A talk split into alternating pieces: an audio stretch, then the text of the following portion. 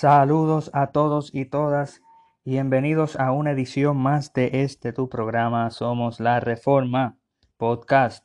Este que te habla es tu amigo Cristian González. Y en esta edición de Somos la Reforma Podcast ya estamos llegando a, a lo que sería el fin, por lo menos por ahora, de, de esta serie que hemos comenzado a refutar o a desmantelar la doctrina del rapto pretribulacional, lo que le llamamos nosotros el rapto secreto, y el sistema dispensacionalista. Eh, y ahora que nos estamos acercando, o en el tiempo en que se publique este podcast, sería octubre quizás, eh, no estamos muy seguros. Eh, en octubre la semana de, es el mes de la reforma. En octubre 31 Martín Lutero clavó la, 95 tesis en la puerta de Wittenberg.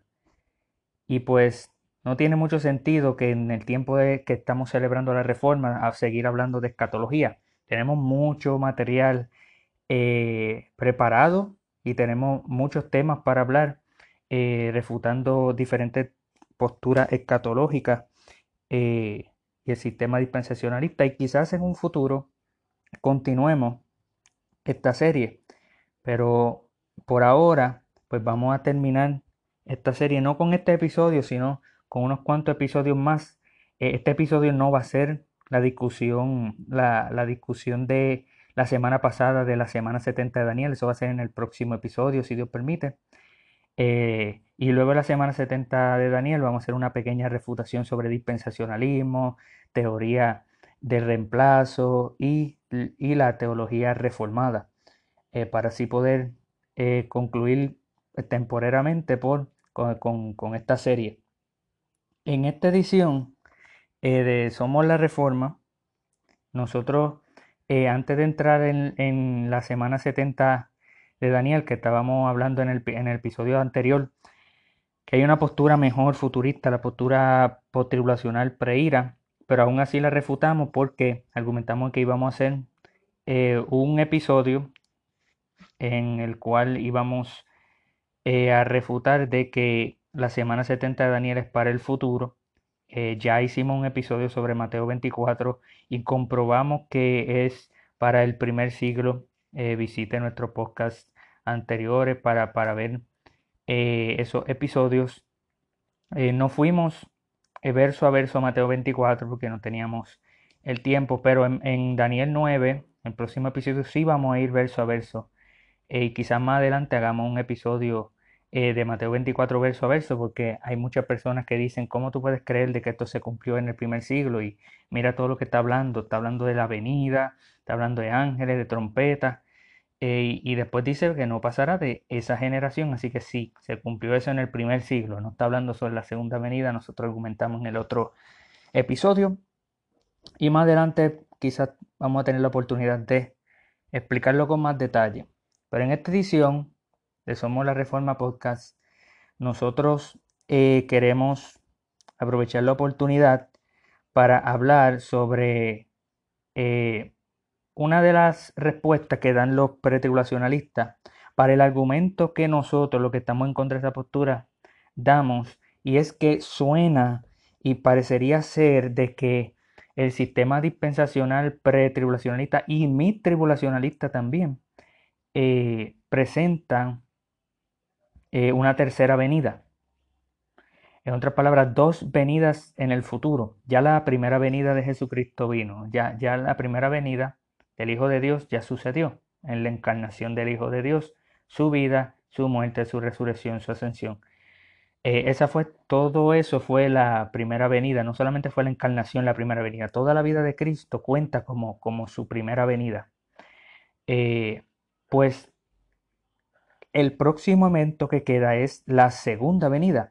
Mas, sin embargo, cuando estas, eh, eh, estos, maestros, supuestos maestros, eh, enseñan, ¿verdad?, de que antes de la segunda venida, antes del último día, antes del último día y antes del fin del mundo, siete años antes, o los mis tribulacionalistas que creen que tres años y medio antes, ocurre un arrebatamiento de la iglesia, un levantamiento, un rapto secreto, eh, pues significa que Jesucristo viene a las nubes, como dice 1 Tesalonicenses 4, verso 16 y 17, aunque el verso 15 dice que eso es en la parucía, eso es la venida, pero no son consistentes con, lo que, con, el, con el flow del argumento de Pablo.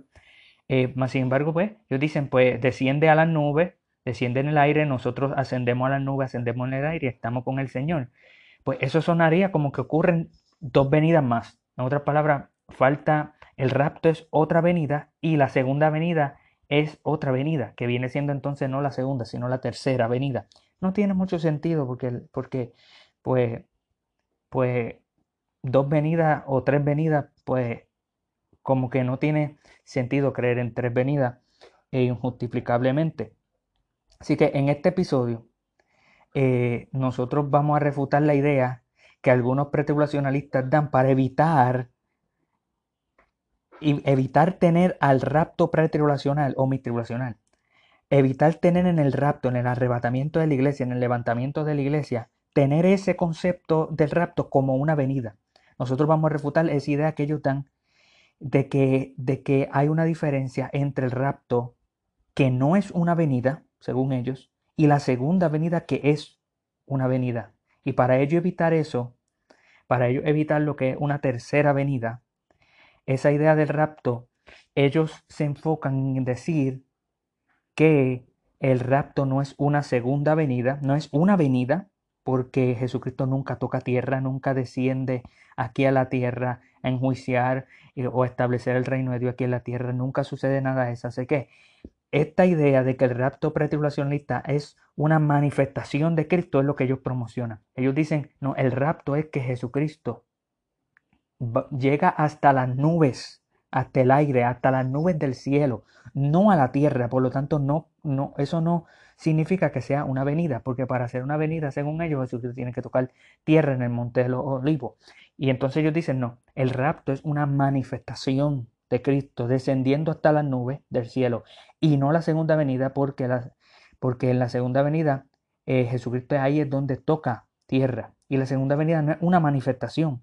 Ellos dicen, que en la escritura hay una distinción clara entre manifestación de Cristo, que es el rapto según ellos, Jesucristo llega a la nube y nosotros subimos a donde Él antes de la tribulación, y hay otra diferencia en la segunda venida, que no es manifestación. Dicen que hay versos explícitos que hablan sobre eso y nosotros queremos refutar esa confusión y, esa manera de eh, hablar sobre, sobre estos estos términos, que ellos distinguen dos cosas que la escritura no distingue. Pero antes de eso queremos recordar que en un episodio anterior nosotros habíamos hablado de que hay dos cosas que ellos no distinguen, que los pretribulacionalistas no distinguen, y es entre la gran tribulación y la ira de Dios. Son dos cosas diferentes.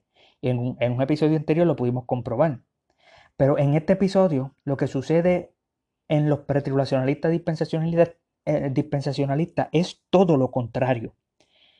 En otras palabras, en la, en la, en la postura, en, en el episodio anterior, nosotros pudimos demostrar que los dispensacionalistas y los pretribulacionalistas no distinguen la distinción bíblica que existe para la gran tribulación, tribulaciones, y el día de la ira de Jehová, el día del Señor. Hay una diferencia entre eso y ellos no lo distinguen. Ellos dicen, la, la gran tribulación es la ira de Dios, es el día de la ira de Dios.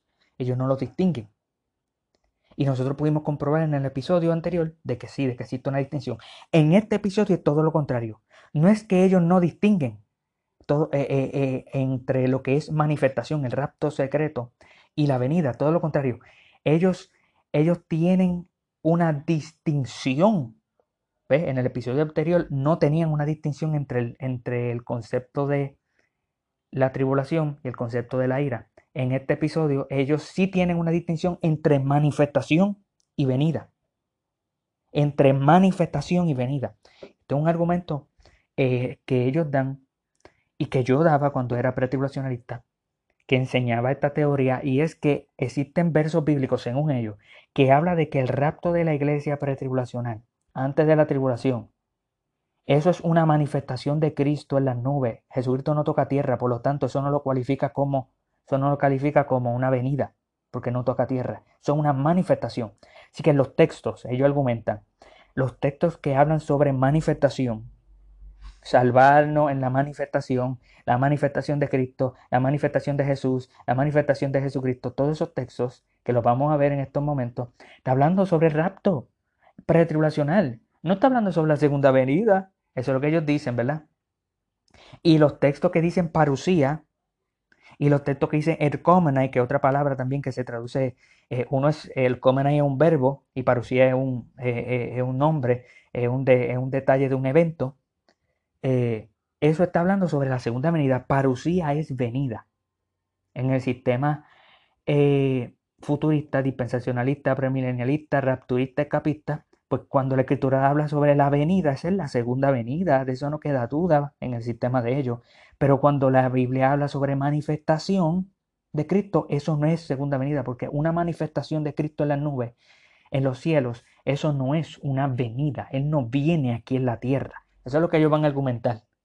Suena convincente. Pues vamos a ver varios versos que ellos utilizan para dar esa distinción, que no hay distinción. Ese es el argumento de este, de este episodio, que no hay distinción entre ambas cosas. Manifestación y venida son lo mismo. ¿okay? No podemos decir eh, manifestación versus venida. Eso no tiene sentido. Manifestación no es lo mismo que la venida. Manifestación no es lo mismo que la segunda venida. Porque Jesucristo no toca tierra. Vamos a ver si esa teoría sustenta. Ahora, ¿qué texto ellos utilizan para hablar de que el rapto secreto es una manifestación? Y no una venida. Vamos a ir a Tito. Tito 2.13. Tito 2.13. Si vamos a Tito 2.13, lea el capítulo 2 completo. Siempre, siempre en todo nuestro episodio le vamos a decir que lea, porque usted no pierde en leer la palabra del Señor. Todo lo contrario, usted gana mucho. Amén. Eh, Tito 2.13 dice, eh, voy a leer desde el verso 11 para para tener un poco del contexto. Dice, porque la gracia de Dios se ha manifestado para salvación a todos los hombres, enseñándonos que renunciando a la impiedad y a los deseos mundanos, vivamos en este siglo sobria, justa y piadosamente. Verso 13. Aguardando la esperanza bienaventurada y la manifestación gloriosa de nuestro gran Dios y Salvador Jesucristo. Así que está hablando de que Pablo le está diciendo a la iglesia y a Tito que debemos de aguardar la esperanza bienaventurada y la manifestación gloriosa de nuestro gran Dios y Salvador Jesucristo. Eso es bien interesante porque está diciendo nuestro gran Dios y Salvador Jesucristo. En un episodio más futuro vamos vamos a hacer un episodio dedicado a la a la humanidad y a la divinidad de Cristo, la unión hipostática y a defender que Jesucristo es Dios. Un texto bien, bien eh, preciosísimo. Eh, pero e, eso era, ¿verdad? Para que supieran eso. Pero este texto, ellos dicen, bueno, la manifestación gloriosa, esa no es la segunda venida. Ahí no hay nada que habla venida. Y, y hasta ahora donde yo he podido leer es verdad. Ahí no, no está la palabra parucía, no está la palabra venida. Así que, bueno, pareciera ser, ¿verdad?, de que está hablando sobre que existe algo que se llama la manifestación gloriosa, pero el texto no habla de que esto sucede antes de la tribulación, recuerden. No dice que sucede antes de la tribulación. Aquí no hay tribulación, aquí no hay el pacto sempiterno, aquí no hay la confirmación del pacto. Este texto no habla sobre la gran tribulación, sobre la ira de Dios, nada de eso está hablando ese texto. Así que ellos imponen toda su teología adentro de ese texto para decir manifestación es rapto secreto pretribulacional.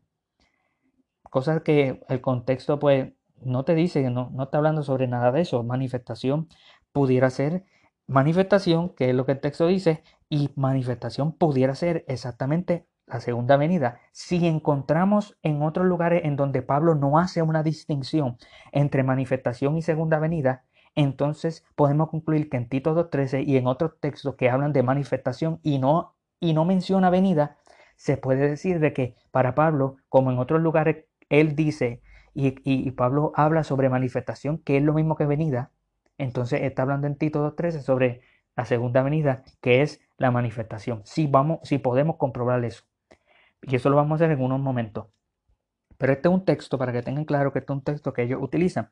Ahora, la distinción está en ir al libro de Apocalipsis, capítulo 1, eh, verso 7. Y, ahora poco a poco vamos a comenzar la refutación de, eh, de, esa, de esa teoría. Eh, Apocalipsis 1, 7 dice, He aquí que viene con las nubes y todo ojo le verá, y los que le traspasaron y todos los linajes de la tierra harán lamentación por él. Sí, amén. ¿Ve? Ellos dicen que esto está hablando sobre la segunda venida. Y claro, está hablando, dice que viene, ok, la segunda venida, viene con las nubes y todo ojo le verán. Ellos hacen la distinción entre la venida, textos que hablan, que utiliza la palabra venida, esa es la segunda venida, indiscutiblemente. Y textos que hablan sobre manifestación, eso es el rapto secreto antes, siete años antes de la segunda venida, antes de que comience la gran tribulación. O sea, que manifestación es algo diferente a la venida. Y ellos dan esos versos eh, para tratar de comprobar eso. Yo quisiera recordar de que en el verso 1 de Apocalipsis 1 dice la revelación de Jesucristo que Dios le dio para manifestar a su siervo las cosas que deben de suceder pronto. En otras palabras, Juan está diciendo que la revelación de Jesucristo que le dio para manifestar, eso es una manifestación, manifestar a su siervo las cosas que vendrán pronto. Pero en el verso 7 dice que Jesucristo viene. Podemos ver que en Juan, manifestación, adentro de manifestación, tiene en el mismo capítulo venida. Ahora, quizá esto no comprueba nada. Y especialmente cuando estos eh, maestros hablan de que eh, ellos siguen a Pablo, porque Pablo fue el único que habló del rapto secreto. Así que vamos nosotros a ir donde Pablo. Pero antes, eh, vamos a ir a Primera de Pedro, Primera de Pedro capítulo 1, verso 5. Fíjense que ellos utilizan estos versos y, supuestamente Pedro, Dios no le reveló a Pedro un rapto secreto pretribulacional. Pero ellos van a utilizar estos textos para decir que venida es la segunda venida, manifestación es el rapto pretribulacional. Así que ellos no son consistentes decir que a Pablo fue el único que Dios le reveló esto, pero utilizan también textos sobre Pedro. Leímos sobre Tito, la distinción entre Tito y Apocalipsis, eh, que, existe según ellos. Y vamos a ir a Pedro. Pedro, primera de Pedro 1.5 dice que sois guardados por el poder de Dios mediante la fe para alcanzar la salvación que está preparada para ser manifestada en el tiempo postrero. Vamos a leer el verso 7. Para que sometida a prueba vuestra fe, mucho más preciosa que el oro, el cual, aunque perecedero, se prueba con fuego, sea hallada en alabanza, gloria y honra cuando sea manifestado Jesucristo. Ellos dicen eso es, eso sucede antes de la gran tribulación, ese es el rapto secreto. El texto no dice nada de eso, pero ellos insinúan que eso es lo que dice. Para ser manifestado Jesucristo. El verso 13 de ese mismo capítulo dice, por tanto, ceñid los lomos de vuestro entendimiento, sed sobrio y esperad por completo en la gracia que se os traerá cuando Jesucristo sea manifestado. Fíjate que que ellos dicen eso es el rapto secreto, esa no es la segunda venida, es una manifestación, porque manifestación no es lo mismo que venida, según la teoría de ellos. Si nosotros vamos eh, más adelante a Juan, si nosotros vamos a Primera de Juan, Primera de Juan capítulo 3, verso 2, y aquí es donde, aquí es donde oficialmente vamos a comenzar a dar la refutación de que manifestación no es lo mismo que venida, supuestamente, vamos a ver de que en la Biblia no hay tal distinción. La manifestación y la venida en el sistema futurista, de que venida es segunda venida y manifestación es rato secreto, eso no existe en la Biblia. ¿Okay? Para, para la escritura puede hablar de manifestación y es lo mismo que la segunda venida. Y puede hablar de venida y en esa venida ocurrir manifestación, porque es lo mismo. Y vamos a comenzar a refutarlo. Primera de Juan 3.2 ellos dicen, mira cómo dice el texto, Amados, ahora somos hijos de Dios y aún no se ha manifestado lo que hemos de ser, pero sabemos que cuando Él se manifieste seremos semejantes a Él, porque le veremos tal como Él es. Ve, es un texto que está hablando de manifestación. Cuando Él se manifieste, cuando Jesús se manifieste, entonces nosotros seremos semejantes a Él porque le veremos tal como Él es. Fíjese que está hablando Juan, no Pablo. O sea que a Juan también eh, ellos dicen que Pablo es el único que le, Dios le revela el rapto secreto, pero ahora Juan está hablando del rapto secreto. No tiene sentido. Pero decir que Pablo es el único que se le muestra el misterio y ahora Juan está hablando sobre manifestación. Pero vamos a leer antes, porque en los textos originales no hay tal cosa como capítulo, versículo. Vamos a leer desde capítulo 2, léalo completo, pero capítulo 2, verso 28 hasta el capítulo 3, verso 2. Vamos a leerlo completo. ¿Ok? Primera de Juan, capítulo 2, verso 28. Y miren si adentro de Juan existe una distinción entre manifestación, que es el rato secreto, y venida. No. Verso 28 dice, y ahora, hijitos, permaneced en él, para que cuando se manifieste, ese rapto secreto según ellos, ¿verdad? No, no, no, no, no.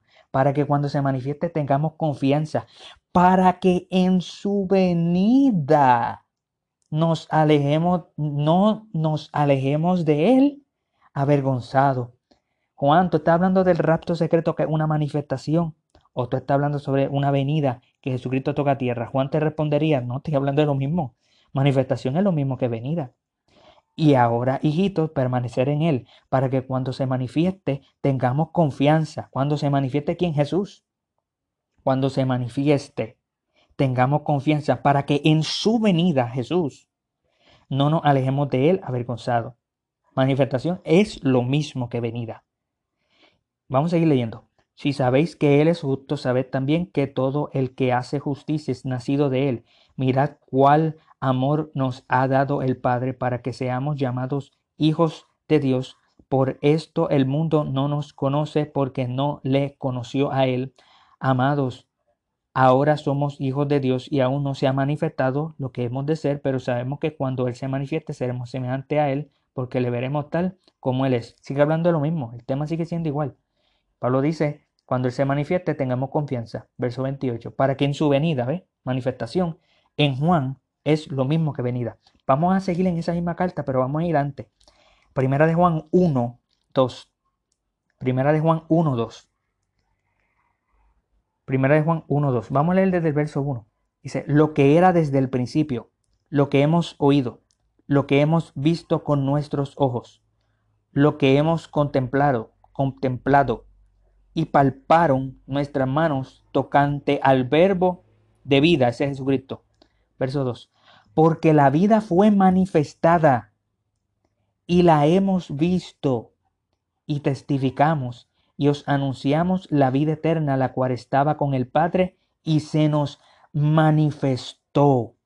¿De qué está hablando Juan? De la primera venida. Pero Juan utiliza la palabra venida, no. Utiliza la palabra manifestación.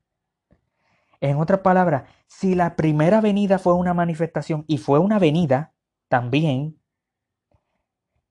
cuando, Pablo, cuando Juan habla en el capítulo 2, verso 28 hasta el capítulo 3, verso 2, sobre manifestación y venida, está hablando sobre la segunda venida. De la misma manera que la primera venida es una venida, pero también es manifestación. O sea que para Juan no existe distinción entre manifestación y venida.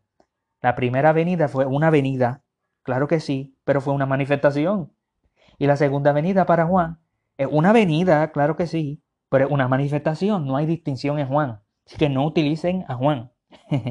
no utilicen a Juan, ni Apocalipsis, eh, ni a Juan, ni a Pedro, porque Pedro va a hablar en la segunda carta, capítulo 3, continuando el tema, y él mismo va a decir que él va a continuar el tema, y capítulo 3, ¿de qué va a hablar? De la venida, ¿verdad? Y léalo más adelante ustedes para que eh, puedan comprobar eso. Así que ya comprobamos en Juan que no existe tal cosa como distinción. Pero Pablo, Pablo es el más importante para estos. Y se nos está acabando el tiempo, pero lo vamos a hacer completo. Eh, no importando el tiempo, ¿verdad? No nos gusta hacer el video, eh, perdón, podcast bastante eh, largo en tiempo, pero no, tenemos que tomar el tiempo porque este es uno de los argumentos más fuertes que ellos dan y más convincente. A mí me convenció con Hilatito, y la Apocalipsis y ver de qué manifestación es una cosa y venida a otra. A mí me convenció hasta que comencé a ver que la escritura no hace esa distinción, porque como vimos en Juan, la primera venida de Cristo es una venida, su encarnación es una venida, su vida aquí en la tierra y su muerte, todo eso cuenta como una venida, la primera venida. Pero para Juan se nos manifestó el verbo, la vida se nos manifestó, Cristo se nos manifestó, el Hijo de Dios se nos manifestó. Pero ¿cómo puede ser posible? Si manifestación no es lo mismo que venida, pues no, claro que sí que es lo mismo para Juan. Ahora vamos a ir a Pablo, vamos a ir a 1 Corintios. Vamos a ir a 1 Corintios. 1 Corintios capítulo 1. 1 Corintios capítulo 1, versos 7 y 8. Quiero que ustedes escuchen bien esto. Y para esto tienen que ver el episodio anterior que hablamos de que en el día del Señor ocurre la segunda venida. Primera de Corintios capítulo 1 versos 7 y 8 dice, de tal manera que nada os falta en ningún don, esperando la manifestación de nuestro Señor Jesucristo. ¿Ves? Manifestación de nuestro Señor Jesucristo, el cual también os confirmará hasta el fin, para que seáis irreprensibles en el día de nuestro Señor Jesucristo. Esto no está hablando sobre siete años antes del día de nuestro Señor Jesucristo. El día del Señor Jesucristo es el día del Señor, el día grande espantoso de Jehová. En el podcast anterior eh, que hablamos sobre el día grande espantoso eh, de Jehová y la gran tribulación, que, es lo, que, que no es lo mismo, pudimos comprobar eso. Así que visite ese podcast anteriormente. Pablo está diciendo en 1 Corintios capítulo 1, verso 7, que la iglesia tiene que esperar la manifestación de Jesucristo, pero eso no es un rapto pretribulacional, porque en el verso 8 dice, para que seáis, eh, el cual también os confirmará hasta el fin, para que seáis irreprensibles en el día de nuestro Señor Jesucristo. ¿Qué significa? Que esa manifestación es en el día de nuestro Señor Jesucristo, en la segunda venida, en la segunda venida. Vamos a ir ahora a Primera de Tesalonicenses, capítulo 5, verso 23, un texto que ellos hablan de que, de que el rapto, ¿cómo tú eres digno para ser rapto? Bueno, no es creyendo en Jesucristo, es santificarte. La única manera de uno ser salvo es ser santificado. Ser eh, la única manera de uno salvarse es la santidad. Ellos no tienen una buena doctrina sobre la, justificación, así que ellos van a enfatizar la santidad por encima de la justificación. No tienen un buen balance. Pero en 1 Tesalonicenses capítulo 5, verso 23, vamos a ver si la iglesia se va en una manifestación o se va en una venida, que es la manifestación, es lo mismo. Primera de Tesalonicenses capítulo 5, verso 23, y el mismo Dios de paz os santifique. ¿Ve quién es el que hace la santificación? Dios, el Dios de paz. Os santifique por completo. Y todo vuestro ser espiritual, mi cuerpo, sea guardado irreprensible para la parucía para la venida de nuestro Señor Jesucristo. ¿La venida no es la segunda venida? Pues claro que sí. claro que sí. Porque de lo contrario, decir que eso está hablando del rapto. Entonces el rapto es una venida y confirma la teoría nuestra de que existen entonces tres venidas. La primera, la segunda es un rapto secreto y la tercera venida, que es la segunda venida, pero es la tercera venida. Se cae la teoría de ellos que intentan prevenir una tercera venida y prevenir de que el rapto secreto pretribulacional sea una venida. Así que eh, eh, Pablo está hablando a la iglesia y está diciendo que Dios va a santificar a la iglesia por completo, todo su ser, y que sea guardado irreprensible para la venida de nuestro Señor Jesucristo. Significa que nos vamos en la venida de nuestro Señor Jesucristo, no siete años antes. Así que espero que ustedes se estén dando cuenta que los textos que hablan de manifestación en su contexto no dicen que nos vamos siete años antes, de que esto ocurre antes de la tribulación, no está hablando de manifestación y para Pablo manifestación es lo mismo que venida. Para Juan ya lo comprobamos y ahora estamos comprobando que para Pablo es eh, un texto que se me había quedado era Colosenses 3.4 que ellos utilizan también que dice cuando Cristo vuestra vida se manifieste entonces vosotros también seréis manifestados con él en gloria. Ellos dicen que ese es el rapto secreto, pero el texto no dice que eso va a ser de la tribulación ni nada de eso, pero se me había quedado ese texto. Eh, y estamos hablando sobre Pablo.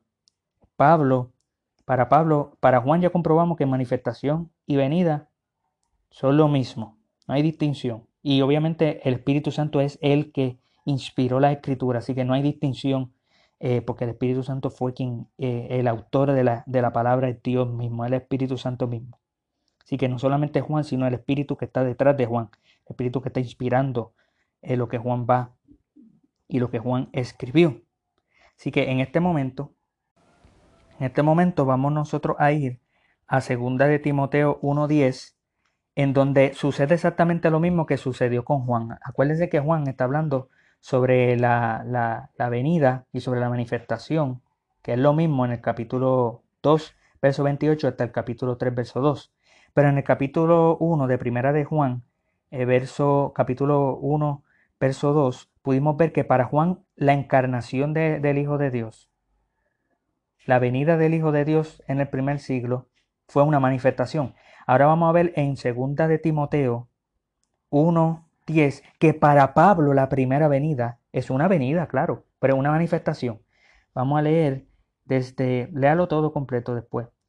Eh, dice, verso 9, vamos a leerlo hasta el verso 10 para tener contexto de que está hablando sobre eh, la primera venida de Cristo. Pero Pablo dice que es una manifestación. Dice, quien nos salvó y llamó con llamamiento santo, no conforme a nuestras obras, sino según el propósito suyo y la gracia que nos fue dada en Cristo Jesús antes de los tiempos de los siglos, pero que ahora ha sido manifestada por la aparición de nuestro Señor, de nuestro Salvador Jesucristo, el cual quitó la muerte y sacó a luz la vida y la inmortalidad por el Evangelio. Está hablando de la primera venida, la vida, la muerte, la obra de nuestro Señor Jesucristo en la cruz del Calvario. Esa es la venida, pero Pablo está diciendo, fue manifestada ahora por la aparición, por la aparición que hizo Jesucristo.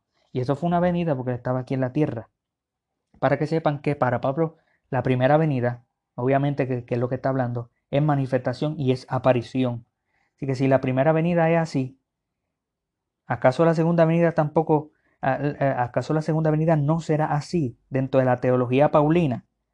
Vamos a ir ahora al texto que yo creo que es aún el más claro para nosotros refutar esta falsa distinción, esta distinción que no es justificada por la Biblia entre manifestación y venida, para decir de que manifestación es un rapto pretribulacional y venida es otra. Y para decir no solamente en eso, para decirlo en la literatura paulina, ellos utilizan Pedro, ellos utilizan Juan, pero yo me atrevería a decir que muchos de ellos van a decir, está bien, yo te lo concedo porque eso es para los judíos, porque es Juan, porque es Pedro. Pero Pablo no, porque Pablo es apóstol para los gentiles. Así que yo me voy a concentrar más en Pablo. Ya hemos hablado varios versículos eh, sobre, sobre Pablo, que Pablo habla sobre la venida. Y si, nosotros vamos a Primera de Tesalonicenses capítulo 4, verso 15 dice, por lo cual os decimos esto en palabra del Señor, que nosotros que vivimos, que habremos quedado hasta la venida, que habremos quedado hasta la venida, no siete años antes, hasta la venida del Señor no precederemos a los que durmieron, porque el Señor mismo con voz de mando, con voz de arcángel y con trompeta de Dios descenderá del cielo y los muertos de Cristo resucitarán primero.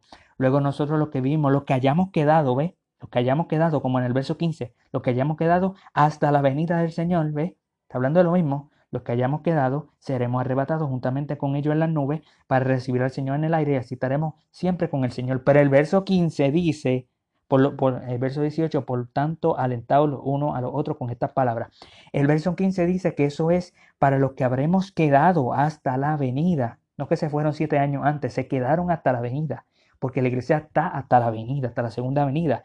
Y te explica lo que va a suceder en esa segunda venida. Verso 16, verso 17, arrebatamiento con ellos a recibir al Señor en el aire. Claro que sí, el Señor va a estar en el aire y vamos a ser arrebatados con Él. Pero eso es una venida porque el verso 15 está hablando de que eso es en la venida, en la parucía. Pero vamos a hablar ahora lo que nosotros pensamos que es el texto más claro en el cual Pablo no va a hacer distinción entre manifestación y venida. Vamos a ir a segunda de Tesalonicense Segunda de Tesalonicenses, capítulo 1. Por cierto, nuestro primer episodio fue sobre Segunda de Tesalonicenses, capítulo 2, y comprobamos del que el rapto es imposible de que ocurra antes de la gran tribulación. Así que visiten nuestro primer episodio. Pero en el capítulo 1 de Segunda de Tesalonicenses vamos nosotros a leer desde el verso 3.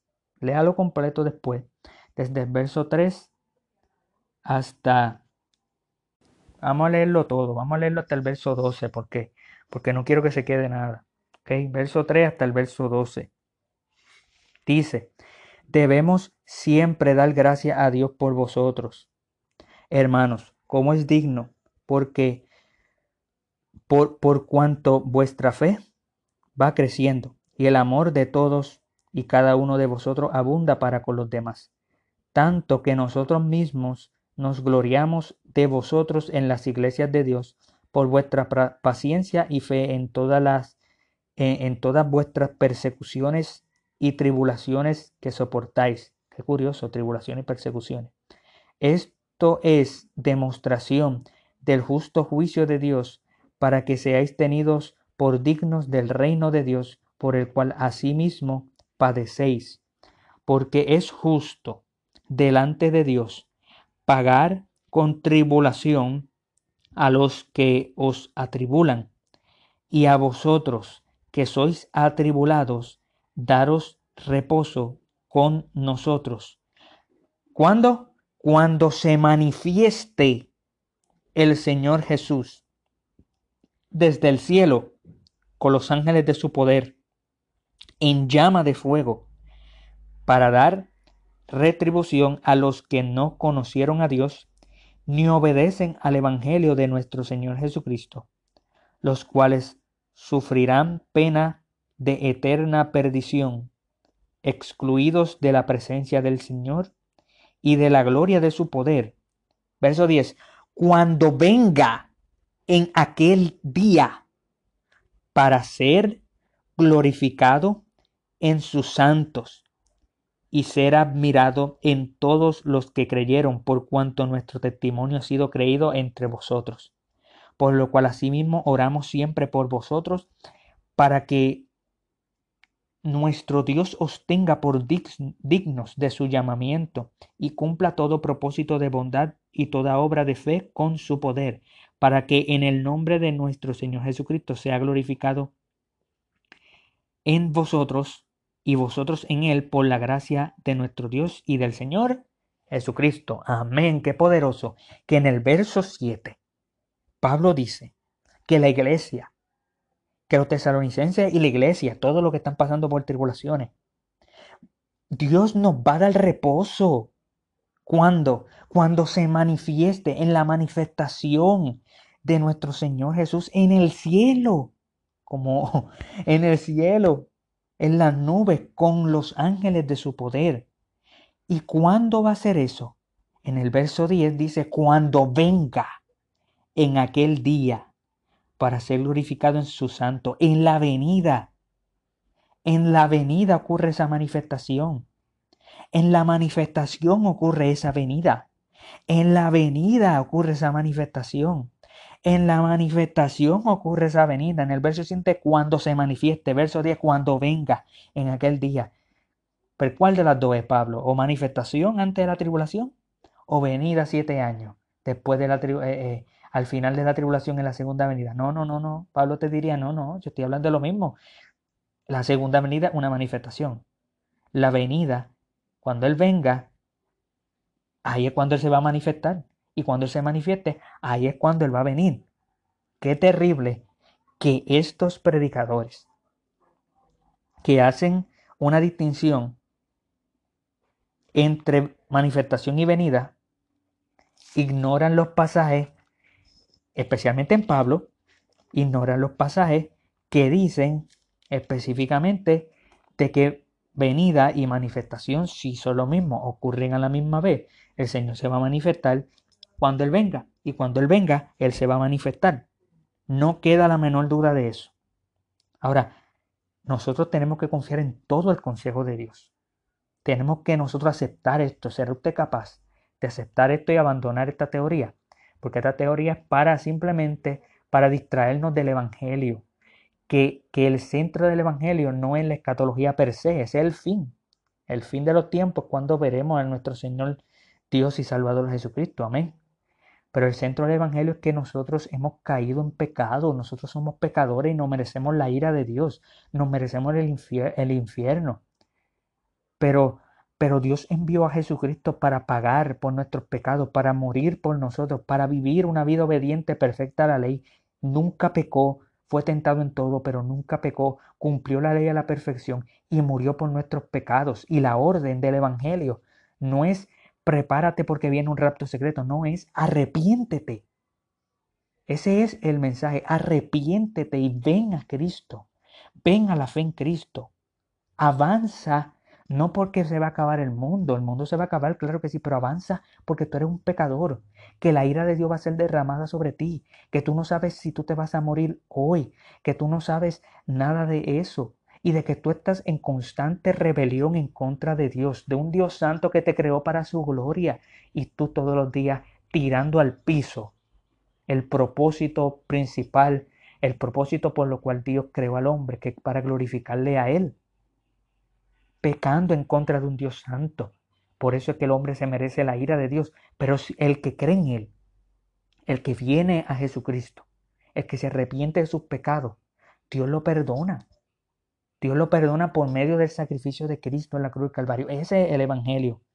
Y al final de cuentas, dice en Lucas, capítulo 17, hablando sobre el tiempo del fin, hablando de que en el tiempo del fin eh, va a ser como en los días de Noé, el día del diluvio, va a ser como en los días de Lot. Y si usted lo lee completo, pero vamos a leer el verso 30, dice, así será el día, así será el día en que el Hijo del Hombre se manifieste. ¿De qué está hablando? De la segunda venida, pero el propio Jesús dice de su propio lado, de su propio labio, que eso será cuando el Hijo del Hombre se manifiesta. Estos futuristas creen de que está hablando de sobre la segunda venida, el capítulo 17, verso 20 al verso 37. Léalo cuando usted pueda.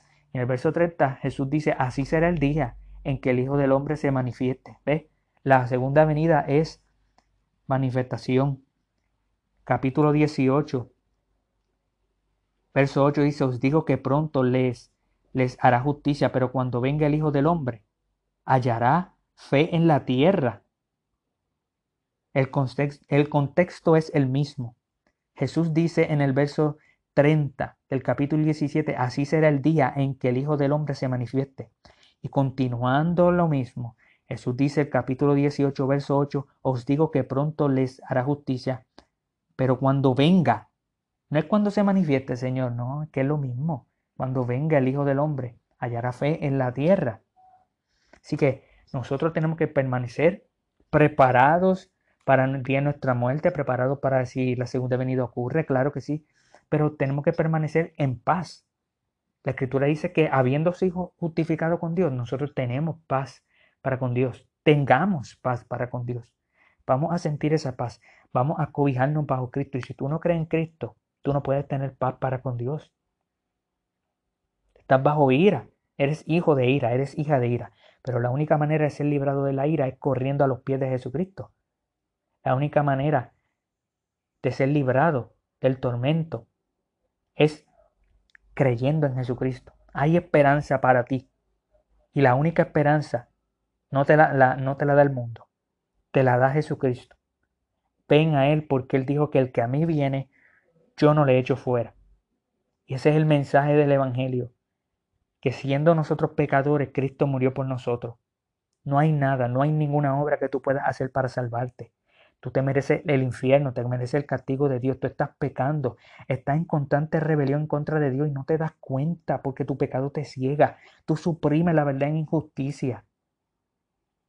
La única manera de tú escapar, la única manera de tú ser limpio, de tú ser limpia de tus pecados y de vivir rectamente delante de Dios es por medio de Jesucristo. Es por medio de la fe en Cristo. Es arrepentirte de tus pecados es vivir para Él y glorificarle a Él según su palabra, es obedecer al mensaje del Evangelio que te dice, cree en Jesucristo y serás salvo, arrepiéntete de tus pecados y corre a los pies de Jesucristo, corre y reconciliaos con Dios. Ese es el mensaje del Evangelio.